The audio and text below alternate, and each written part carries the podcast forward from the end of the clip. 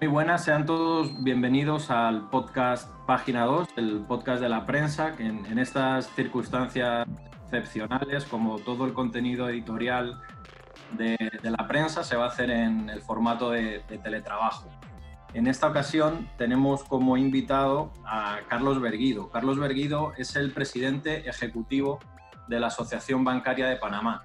Como saben, uno de los temas que ha estado en debate eh, estos días es eh, las medidas que ha tomado la mayor parte de la banca para aliviar la carga financiera a esos clientes que se han visto afectados por la crisis provocada por el coronavirus.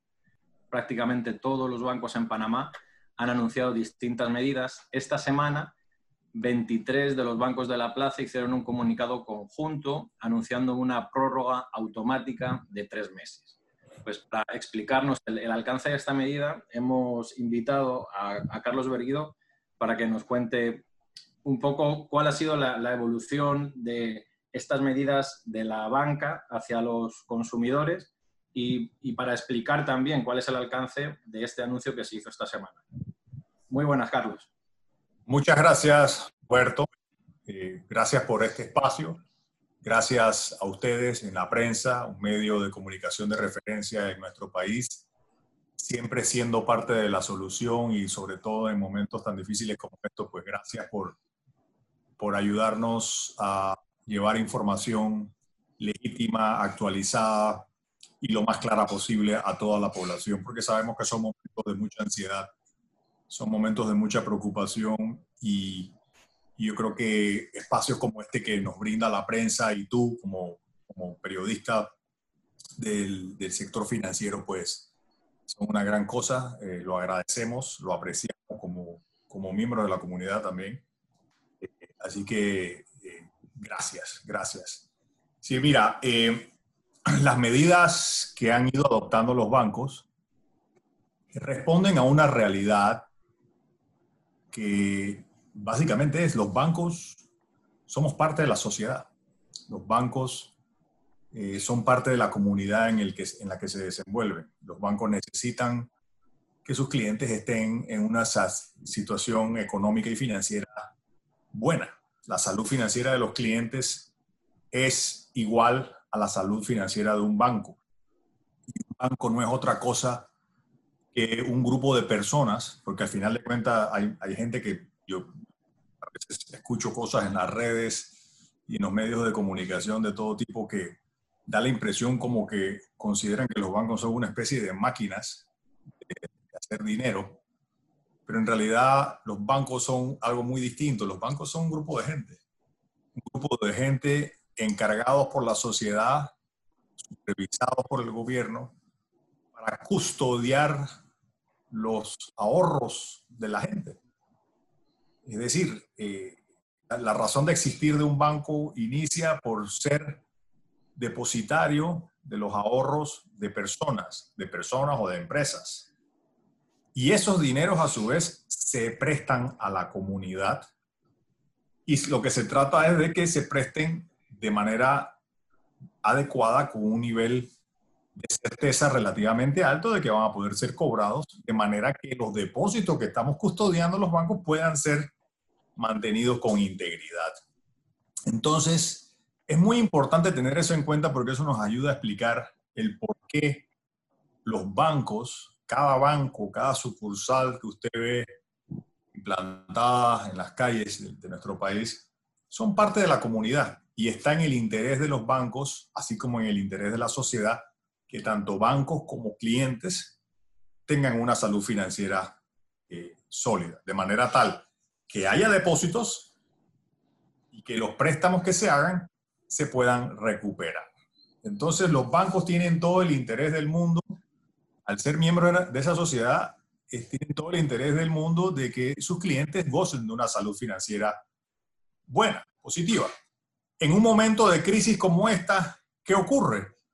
los bancos tratan de ayudar a sus clientes para que los clientes puedan sobreponerse a esta dura prueba. Sabemos que el coronavirus, la epidemia de coronavirus en nuestro país, está teniendo consecuencias sanitarias muy duras, pero la las consecuencias económicas producto de las medidas sanitarias también van a ser muy duras. y dependiendo de cuánto dura la crisis sanitaria, podemos asumir que la crisis económica se va a generar sea pequeña, mediana, grande o muy grande. A lo largo de todo el periodo en que haya una crisis económica, por supuesto que los bancos no solamente quieren, sino que van a tener que ser parte de la solución de los problemas financieros de sus clientes. Y en vista de esa, esa realidad, esa realización, eh, los bancos han eh, ido a la delantera y han estado trabajando muy de cerca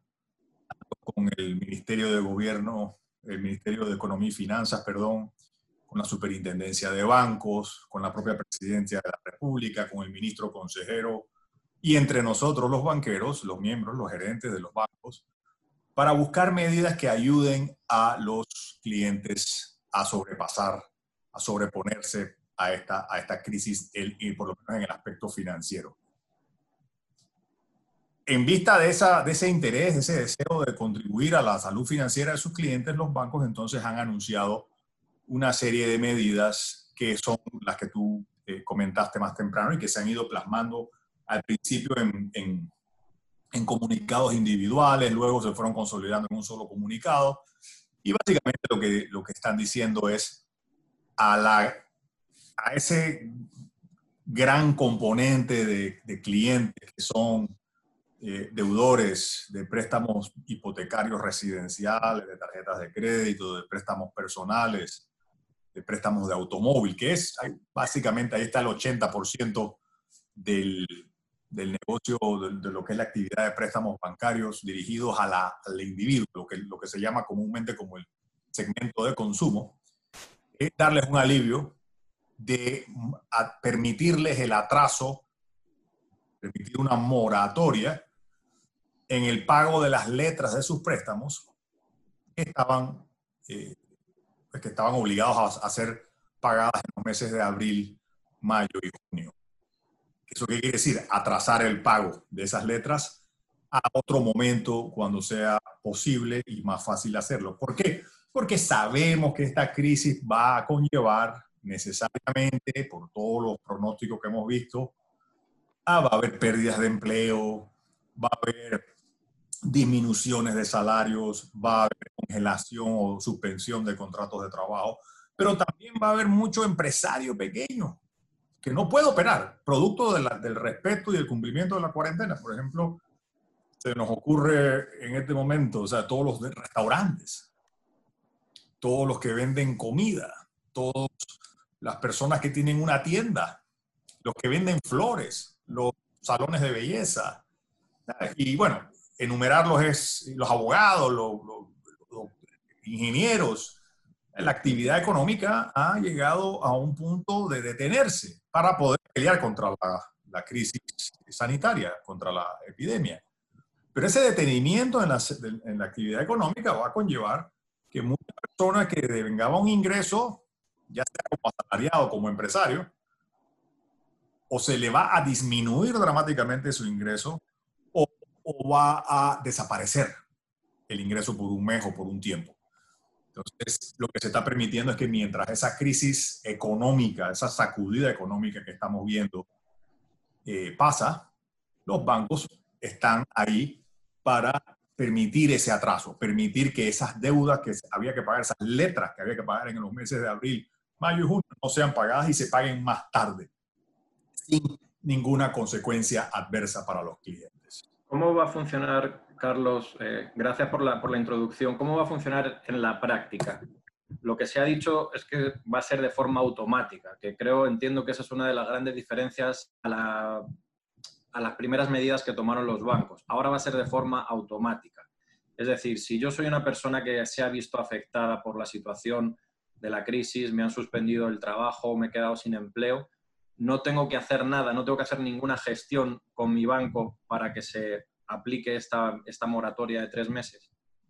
Sí, te explico. Y, antes de dar la explicación más profunda, sí quiero eh, anotar, dentro de los diversos bancos y las diversas medidas que se fueron comunicando, hay bancos que desde el principio comunicaron moratorias automáticas. No es que no existen, hay algunos. Y sobre todo, ¿quiénes fueron? Hombre, son básicamente son los bancos que tienen más participación en el segmento de consumo. Fueron aplicando ya eh, moratorias automáticas. ¿Por qué? Porque entendieron muy rápidamente, como la mayoría en realidad, entienden muy rápidamente que manejar moratorias para muchos clientes a la vez es, prácticamente imposible desde el punto de vista logístico práctico. Sobre todo en un ambiente de cuarentena en que la gente no puede salir de su casa, no pueden ir a la sucursal bancaria hablar con su ejecutivo a ver cómo se, se, opera esta mora. Entonces, y sobre todo también que los bancos han ido disminuyendo los horarios de atención, hay algunas sucursales que están cerradas y estamos tratando de proteger a los clientes bancarios. estamos tratando de evitar las aglomeraciones y el contacto social. De modo tal que, si bien es cierto, ayer o antes de ayer salió un comunicado eh, que unifica eh, básicamente las medidas en todos, que es la primera vez que se avisa un moratorio automático. Ya bancos lo habían hecho antes. Lo que pasa es que ahora se puso ya como en un solo comunicado que aglutina, tú, ya creo que van 24 bancos que se han ido cogiendo. Y son los bancos que más tienen eh, relevancia al sector de consumo. Bien, eh, tu pregunta iba orientada a cómo se va a hacer. Bien.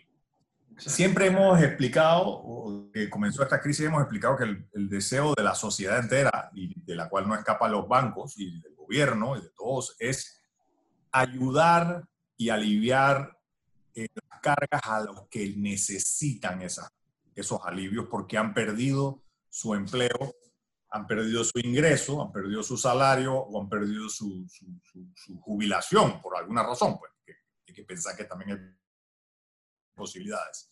Entonces, si se trata de una persona que hoy en día tiene un, préstamo y esa persona paga el préstamo mediante descuento directo, mientras la empresa siga, mientras el empleador siga pagando el salario, los descuentos directos para pagar los préstamos van a seguir practicándose. ¿Por qué? Porque se entiende que en esta circunstancia el cliente puede continuar. No necesita el alivio financiero porque, lo, porque está recibiendo su salario. Bien. Ahora bien, ¿qué pasa con el empleado que ha sido cesado o su contrato ha sido suspendido o ha sido despedido y no está ingresando salario? esa persona automáticamente va a recibir el alivio. Va a recibir el alivio, ¿por qué? Porque no, primero que nada, que la empresa que le hace el descuento directo no se lo va a poder hacer. Así que ya ahí hay un elemento de, que, que es indicativo de que esta es una persona que necesita el alivio.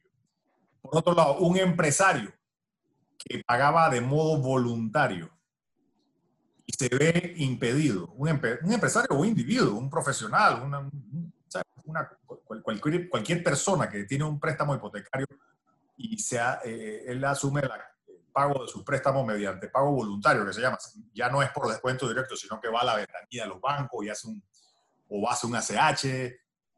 Persona, si esa persona entró en una situación de, de pérdida de ingresos, esa persona también va a recibir un alivio automático. ¿Ves?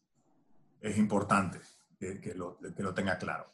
Ahora, la persona que sigue devengando su salario, el jubilado que sigue devengando su pensión, el individuo de cualquier tipo o empresa de cualquier tipo que sigue generando un ingreso, aunque sea disminuido, pero que puede continuar haciendo el pago de sus compromisos a los bancos, nosotros estamos pidiendo que lo sigan haciendo. Los bancos piden que lo sigan haciendo y para, porque para ellos no es el que, que se ha diseñado el alivio. El sistema financiero necesita que quienes puedan pagar puedan seguir eh, pagando, que lo sigan haciendo, porque en la medida en que siguen haciendo sus pagos, entonces el mecanismo puede seguir funcionando para aliviar la carga de quien no puede. Pero si todo el mundo deja de hacer pagos a los bancos o a las empresas de lujo o al gobierno o a lo que, al, que sea, entonces vamos a tener una, una catástrofe económica y vamos a empeorar la situación aún más. Este es un momento que quien puede seguir pagando lo siga haciendo. Por eso es que el alivio financiero que se ha eh, diseñado y anunciado está orientado para el que no puede, para el que realmente no puede. Y de hecho, Carlos, hay varios proyectos, varias iniciativas que se han estado debatiendo, que se están debatiendo en la Asamblea que hablan de moratorias generales, ¿no? Ustedes han, advertido un poco de los riesgos que tendría esto. Si todo el mundo deja de pagar, eh, por el otro lado de la cadena están los depositantes también. Esta mañana estaba escuchando en un foro que, y alguien decía, eh, prácticamente nadie preocupando de, los depositantes. Y, y, es importante que se tengan en cuenta también que es el, digamos que el dinero que manejan los bancos es precisamente el, de los ahorros que muchas personas tienen depositadas en esas instituciones. Así es, Roberto, muchas gracias por la pregunta y voy a ser bien claro con esto. Claro que sí. Cuando los bancos prestan dinero, el dinero que prestan los bancos no es un dinero propio ni, de, ni es de sus accionistas, es, el dinero de los depositantes. Entonces, ¿cómo funciona todo esto? El depositante, Roberto González, va al banco y deposita su cheque de mil dólares y lo pone en una cuenta de ahorros y devenga un interés, digamos, de 3% anual. El banco, ¿qué hace? Agarra ese préstamo, ese, depósito, perdón, ese dinero de Roberto González y se lo presta a Juan Pérez. Y le presta, digamos, 800 eh, dólares a Juan Pérez. Y le cobra un interés a Juan Pérez, digamos al 6%, por decir un ejemplo. Ese 6% de interés que se, le, que se le cobra en el préstamo a Juan Pérez es utilizado para pagarle los intereses de 3% a Roberto González, pero también para pagar el salario del, empleado que trabaja en el banco, del alquiler de la sucursal bancaria, para pagar el costo de, mantenimiento de las oficinas, el salario de los ejecutivos, para pagar. el interés que se cobra no solamente sirve para poderle pagar a los depositantes y mantener sus depósitos seguros, pero también para correr toda la operación del banco. Y lo digo no solamente para los bancos, es lo mismo que pasa, por ejemplo, con las empresas de energía eléctrica. Ellas le cobran al cliente por, el consumo de energía eléctrica, pero ese dinero no es que es ganancia, no es una ganancia para los dueños. Ese, ese dinero se utiliza para pagarle los salarios a los empleados de esa organización, para pagar los costos de mantenimiento y operaciones de esa, para pagar los costes de luz, para pagar el mantenimiento de las cosas que se caen. No, no, no pensemos que, que, todo lo que entra es simplemente una especie de, de, ganancia. De, no, ahí, de, ahí sale el pago de, los empleados que trabajan ahí.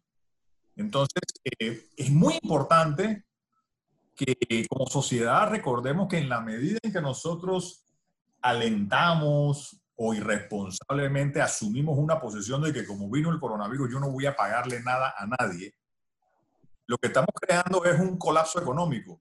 Y cuando hablamos de un colapso económico no quiere decir la economía de los ricos y famosos y los poderosos, significa el modo de vida de hasta las personas más humildes de este país que se ganan la vida como aseadores en un banco o como empleados de mantenimiento de una empresa de servicios eléctricos. O sea, no es cuestión que, no es que yo estoy acabando con una, un concepto etéreo, economía, y que, la, que, siempre hablamos de la economía como si se tratara de, juego de números. No, entonces este es el modo de vida, esta es la comida, este es el techo de la gente del agricultor que trae su, su, camión de zanahoria o de papa o de repollo del, del, interior y lo vende a cambio de un ingreso.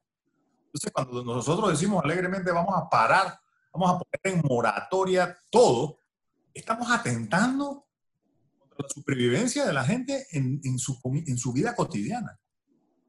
vida cotidiana. Yo creo que es bien importante eso. Entonces, eh, entiendo que hay muy buenas intenciones detrás de todos los todos los proyectos de ley que se presentan en la Asamblea, pero hemos dicho en repetidas ocasiones que es, por lo menos dos de lo que hemos visto, o tres de lo que hemos visto, están planteando soluciones que, cuidado, en vez de ser soluciones, terminan creando un colapso económico mucho más duro, que termina exacerbando los efectos económicos de, que de por sí ya tenemos producto de, las medidas sanitarias pero que de tomar esas medidas probablemente terminaríamos teniendo un colapso económico muchísimo más duro, muchísimo más fuerte. ¿Por qué? Porque se están adoptando medidas a rajatabla sin tomar en consideración las consecuencias. Simplemente eh, que parecen populares y, parecieran tener algún tipo de calor popular, que al final de cuentas pueden terminar siendo, eh, como dice el dicho, la medicina puede terminar siendo peor que la enfermedad. Podemos terminar dándole una medicina tan potente al paciente que lo matamos en la mesa de operación en vez de, ayudarlo a revivir. Yo creo que es bien importante, Roberto, que todos los panameños que estamos aquí tratando de superar esta crisis comencemos a ver el día después. ¿Y a qué me refiero? Cuando eventualmente la crisis sanitaria, producto de la pandemia esta, pase, tenemos que pensar en que hay que proteger para que las empresas subsistan, para que los puestos de trabajo existan, así sean golpeados, pero que existan y puedan recuperarse, porque el trabajo de la recuperación económica que viene después de la pandemia va a ser importante. Y dependiendo de cuánto dura la pandemia y de cuánto duran las cuarentenas, ese trabajo de recuperación económica puede ser duro o durísimo, rápido o muy lento y muy prolongado en el tiempo de conformidad, como nos manejemos ahora. Entonces, unas las medidas, algunas de las medidas que hemos visto en proyectos de ley que se, que se, hablan en la Asamblea ahora mismo, hemos advertido y, lo, y aprovecho esta oportunidad para volver a advertirlo, pueden tener consecuencias mucho peores porque pueden terminar acabando, no golpeando, pueden terminar matando a la capacidad productiva del país. En todos sus, en todos sus ámbitos económicos, en todos sus sectores. Carlos, hay otro tema que ha generado muchos comentarios, dudas, quejas incluso, que es eh, particularmente el tema de los intereses.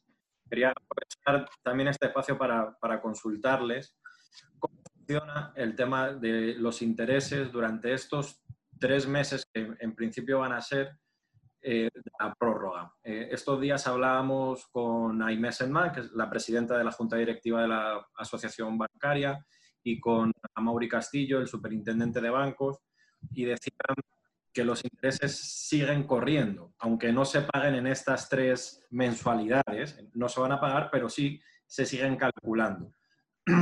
Quería pedirte, por favor, si nos puedes explicar por qué es esto y, digamos, si sería muy grave que los bancos directamente congelasen el cálculo de los intereses, que es lo que mucha gente está pidiendo como un alivio adicional, que se congelasen los intereses durante estos tres meses.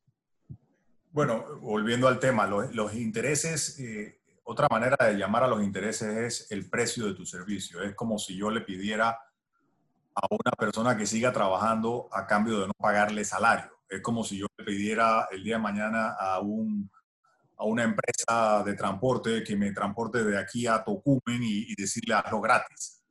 Eh, ¿Cómo hacemos para, si no le cobramos intereses, que no es otra cosa que el precio que cobra una actividad, una empresa financiera, prestar dinero o por tener eh, depósitos, es el precio.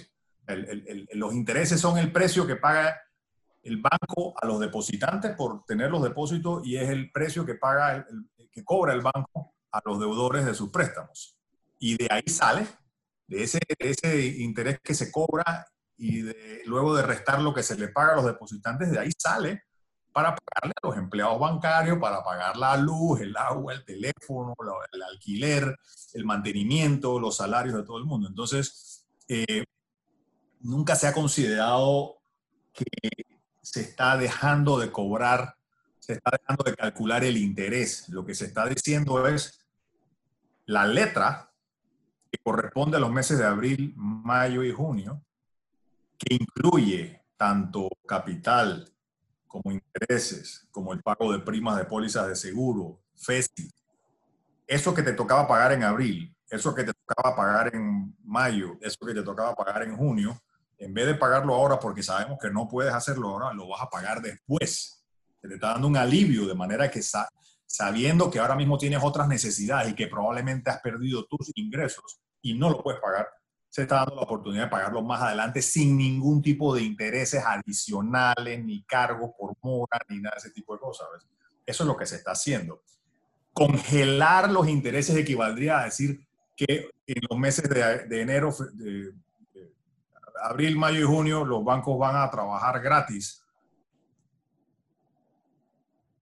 Pero eso es, eso es impráctico, porque eso equivaldría a decirle también a todos los depositantes que no se les va a pagar dinero, porque es la, el interés, acuérdate que es el precio que paga el banco por tener los depósitos de los depositantes y es el precio que cobra el banco por prestarle dinero a los deudores. Entonces, en la medida en que tú dices, se congelan los intereses, entonces vamos a también a castigar a otro segmento de la población que son los que han puesto su dinero en el banco. Entonces, creo que es una, creo que la, creo que es una medida que quien la propone, uno lo hace con muy buena voluntad, pero seguro también que no comprende la naturaleza. O sea, cuando uno habla de intereses parece que es una palabra eh, exótica. No, el, el, el interés simplemente es el precio que se paga y el precio que se cobra por el dinero.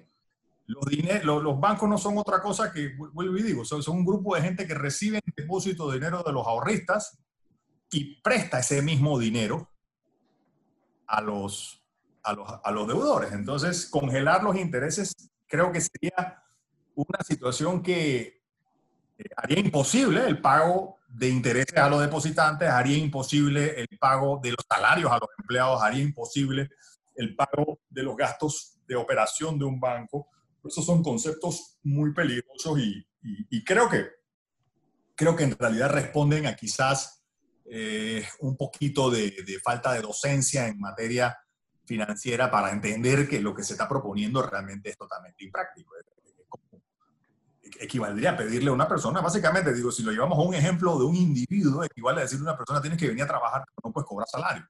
Entonces, ¿cómo le vamos a decir a esa persona que, que, compre su comida, que pague la luz, que, pague su casa, que pague el alquiler, que, pague, lo que tenga que, pagar, las medicinas, todo, ¿no? Entonces, es, es, totalmente impráctico, aunque estoy, estoy seguro, Roberto, que las personas que proponen esto lo hacen de buena voluntad y con un interés eh, quizás ahora exacerbado por el, por el, problema de ansiedad que estamos viviendo todos los panameños, de, buscar una solución, pero realmente se trata de una, de una propuesta eh, sumamente impráctica, que pondría, vuelvo y digo, creo que son, que son proyectos de ley que, que en, el, eh, en el estado en que se encuentran ahora mismo podrían empeorar terriblemente la situación económica del país.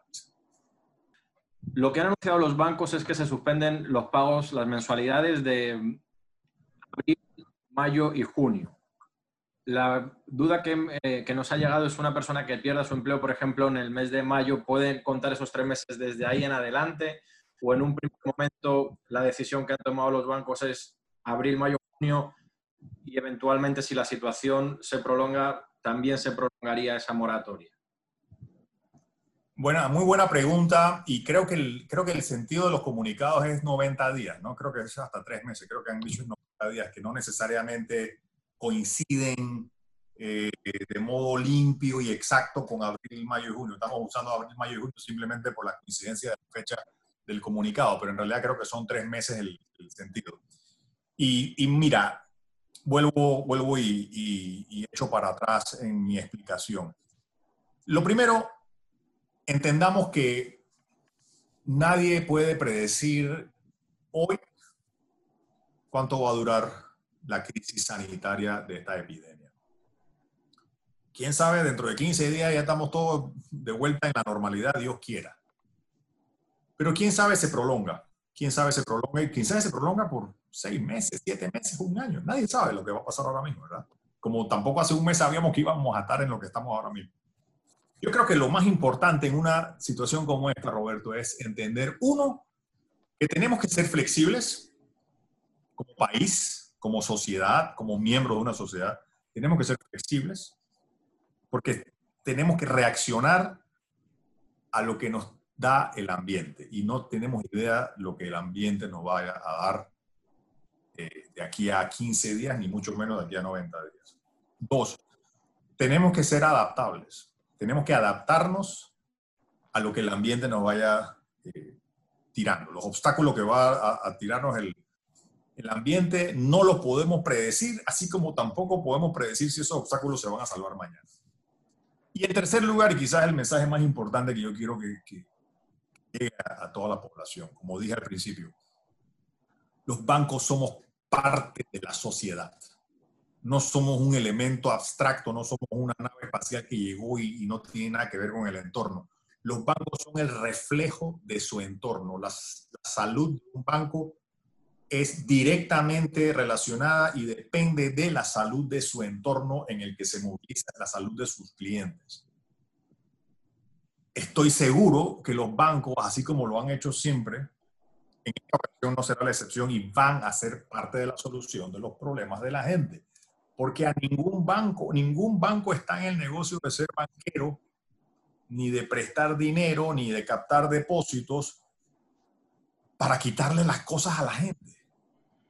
¿Me, me comprende? O sea, ¿qué, ¿qué, hace un banco si tú no le puedes pagar? ¿Qué hace? Bueno, va y te quita la casa o te quita el carro. Pero ese no es lo que un banco quiere hacer. Ese no es el negocio de un banco. El negocio de un banco es recibir de vuelta el dinero que prestó, cobrarle los intereses a la gente, pagar sus deudas, pagar a los depositantes y hacer una ganancia razonable en el camino. Entonces, en la medida en que entendamos ese concepto fundamental, que el banco no es ajeno a la sociedad, sino todo por el contrario, es, es, una, es un grupo de personas, de gente, seres humanos comunes y corrientes que, que dicho sea de paso, tienen los mismos problemas que, que tú y que yo. Entonces, esos empleados bancarios que están ahí adentro también tienen depósitos, también tienen deudas. Y también trabajan en empresas que necesitan salud financiera para sobrevivir y para pagar salarios. Entonces, en la medida que entendamos que somos parte del sistema y que no importa qué bien le va al país, qué mal le va al país, tenemos que ser siempre parte de la solución porque no es el interés de cualquier banco, igual que la sociedad, es que todo el, todo el complejo, todo el tejido social le vaya bien. En la medida que esta crisis se prolongue, no hay otra que seguir ayudando que seguir ayudando y seguir siendo creativos y seguir siendo flexibles y seguir adaptándonos a esos retos que la, que, que, pues la, la, adversidad, o sea, los retos que, que nos ha lanzado la historia y que nos ha tocado vivir y lo vamos a superar todos juntos. Tenemos que entender eso. O sea, los bancos no son un elemento extraño, los bancos son parte de tu sociedad y van a ser como necesitan serlo y siempre han sido parte de la solución de los problemas de la sociedad. Y esta no va a ser la excepción. Y, hablando, Carlos, de, la, de, esa salud financiera de los bancos a, la que hacías mención, ¿cómo, o, cómo esperan que esté dentro de tres meses cuando esta situación para los bancos lo que les va a generar es una merma en los ingresos, un aumento en los índices, digamos, de mora. Seguro. Por otro lado, están los mercados financieros a los que los bancos recurren muchas veces para captar fondos, eh, están, digamos, con una volatilidad tremenda y exigiendo más, digamos, un interés, hablando de intereses mayor, sobre todo cuando se viene de países emergentes. Eh, porque también, como mencionabas anteriormente, parte de la, cuando la economía empiece a reactivarse, va a ser fundamental que la banca tenga capacidad para hacer esas inyecciones, para prestar dinero al tejido empresarial, que es al final el que mueve la economía. Entonces, no la, esa, esa, capacidad la banca la va a seguir teniendo. No cuento un poco lo que, todo lo que he comentado en ese entorno. Eh, gracias por la pregunta, Roberto. Mira, una de las cosas que hay que, gracias a Dios, que esta crisis, eh, que es una crisis que afecta al mundo entero, o sea, Panamá no está solo aquí, tú, tú, tú tienes relaciones familiares en Europa, eh, todos conocemos gente alrededor del mundo. Esta es una crisis mundial. Aquí no se escapa a nadie. Eh, de modo tal que la salud financiera del mundo entero se va a deteriorar. Ya se deterioró. Ya se deterioró. El mundo entero se está deteriorando se está deteriorando a la vez. Algunos van a tener consecuencias más graves que otros dependiendo de la exposición que tengan a estos riesgos. ¿no? Pero de este problema no se escapa nadie. Aún aún aquellos países donde la crisis sanitaria no golpea tanto. ¿Por qué? Porque al final de cuentas, la globalización económica de la cual el mundo ha sido eh, objeto sujeto pasivo y activo durante los últimos 30 años, ha creado unas relaciones de interdependencia del mundo entero. O sea, es, mentira que Panamá no le importa lo que pasa en China. Bueno, ya lo vi, ya lo hemos visto. Es mentira que en Panamá no le importa lo que pasa en España o en África. No, no, estamos todos interconectados, así como lo que pasa en África también afecta a España y afecta a China. O sea, estamos todos interconectados, de modo tal que esta crisis es mundial. Pero hay que darle gracias a Dios, por, desde el punto de vista ahora de los bancos te hablo, que esta crisis ha agarrado, ha, sorprendido al, al, sistema bancario nacional en una situación de mucha fortaleza y liquidez. Y eso es muy importante porque le da un colchón importante para enfrentar los retos que vienen. Y no me refiero solamente a la salud intrínseca de las instituciones bancarias en Panamá, sino que además gozamos de excelentes relaciones con la banca corresponsal, que una vez más son un componente eh, fundamental del, paquete que va a hacer que, las, que, la, banca panameña eh, siga adelante y tenga la capacidad, como dices tú, de ser un protagonista importante en la recuperación económica. Entonces, quizás, y esto, echando un poquito para atrás, tú que has estado tan involucrado en todo este tema de las listas grises y negras, tú has estado cubriendo el tema de las listas grises y te acuerdas hace unos años que Panamá anunciaba que se habían perdido muchas eh, relaciones de corresponsalía producto de, que Panamá estaba en esta lista gris de la OSD o del GAFI. Y sin embargo, este año, eh, bueno, el año pasado ya, la última vez que nos, que nos volvieron a meter en las listas grises de la, de la GAFI y de la OSD, Panamá no perdió ni una sola relación de corresponsabilidad, sino que al contrario, estaba en proceso de recuperación. Digo esto porque la banca corresponsal, producto de, esas, de ese listado de Panamá en las listas, esa participación de Panamá en las listas grises, ha generado un, un, ¿qué te digo? unas relaciones de trabajo mucho más cercanas con la banca panameña, con la banca que opera en Panamá. Y eso ha ido generando también unas relaciones de muchísima más confianza. Ha habido un análisis minucioso de las prácticas de los bancos panameños, de las prácticas antilavado, de sus regulaciones de solvencia, de liquidez y tal.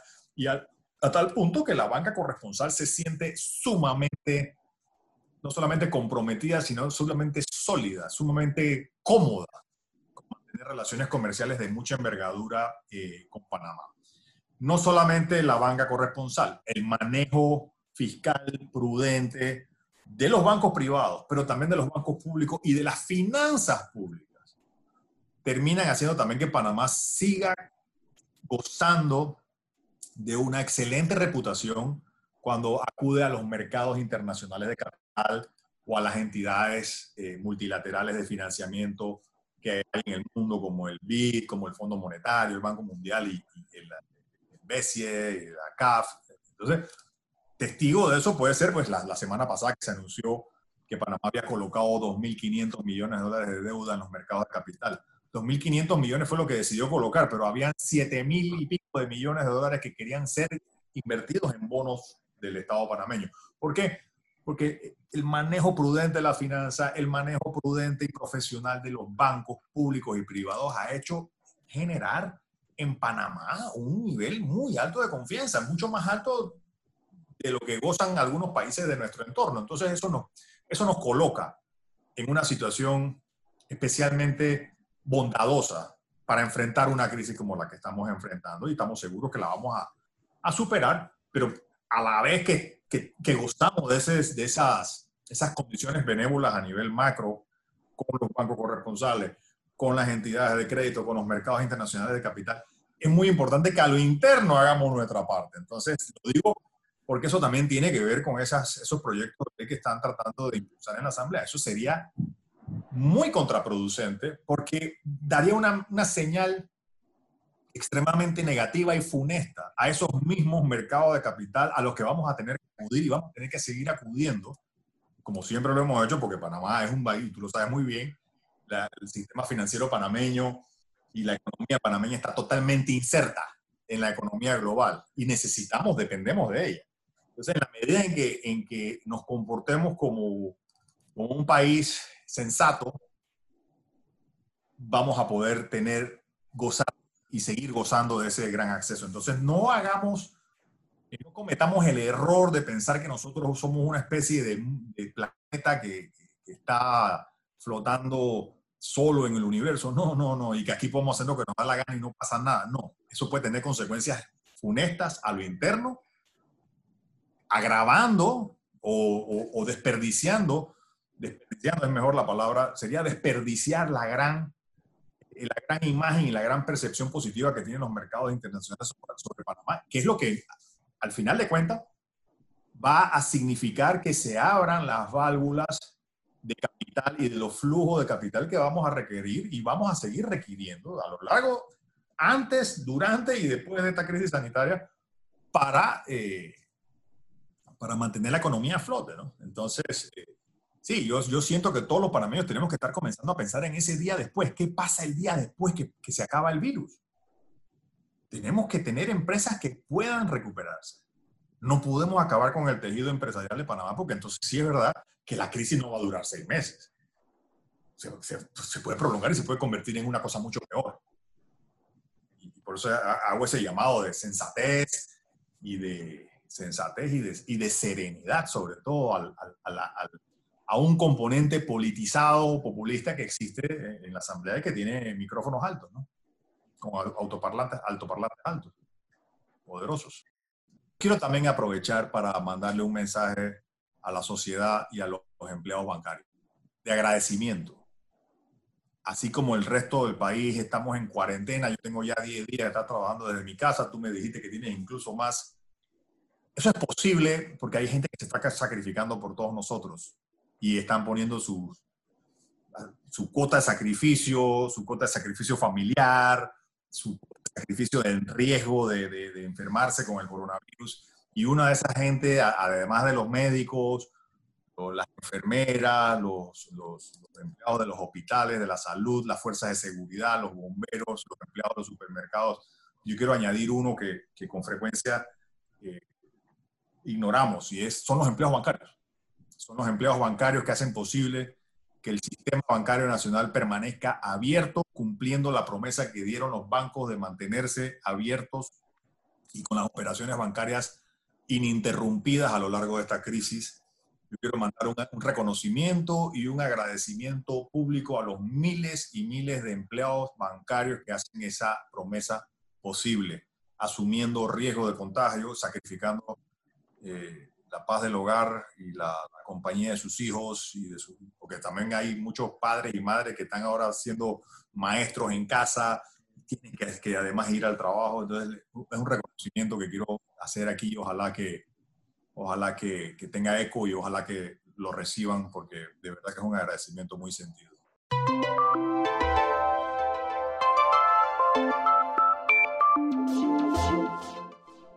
Muy bien, pues ahí queda ese reconocimiento y nada más, despedimos este espacio que ha sido conducido por mi persona, Roberto González Jiménez, y en la producción, eh, Miguel López. Agradecerles a los usuarios de prensa.com y de las distintas plataformas del día de la prensa eh, su sintonía y eh, ahí estaremos con, con, nuevos invitados y nuevos programas de actualidad durante, durante estos días. Gracias.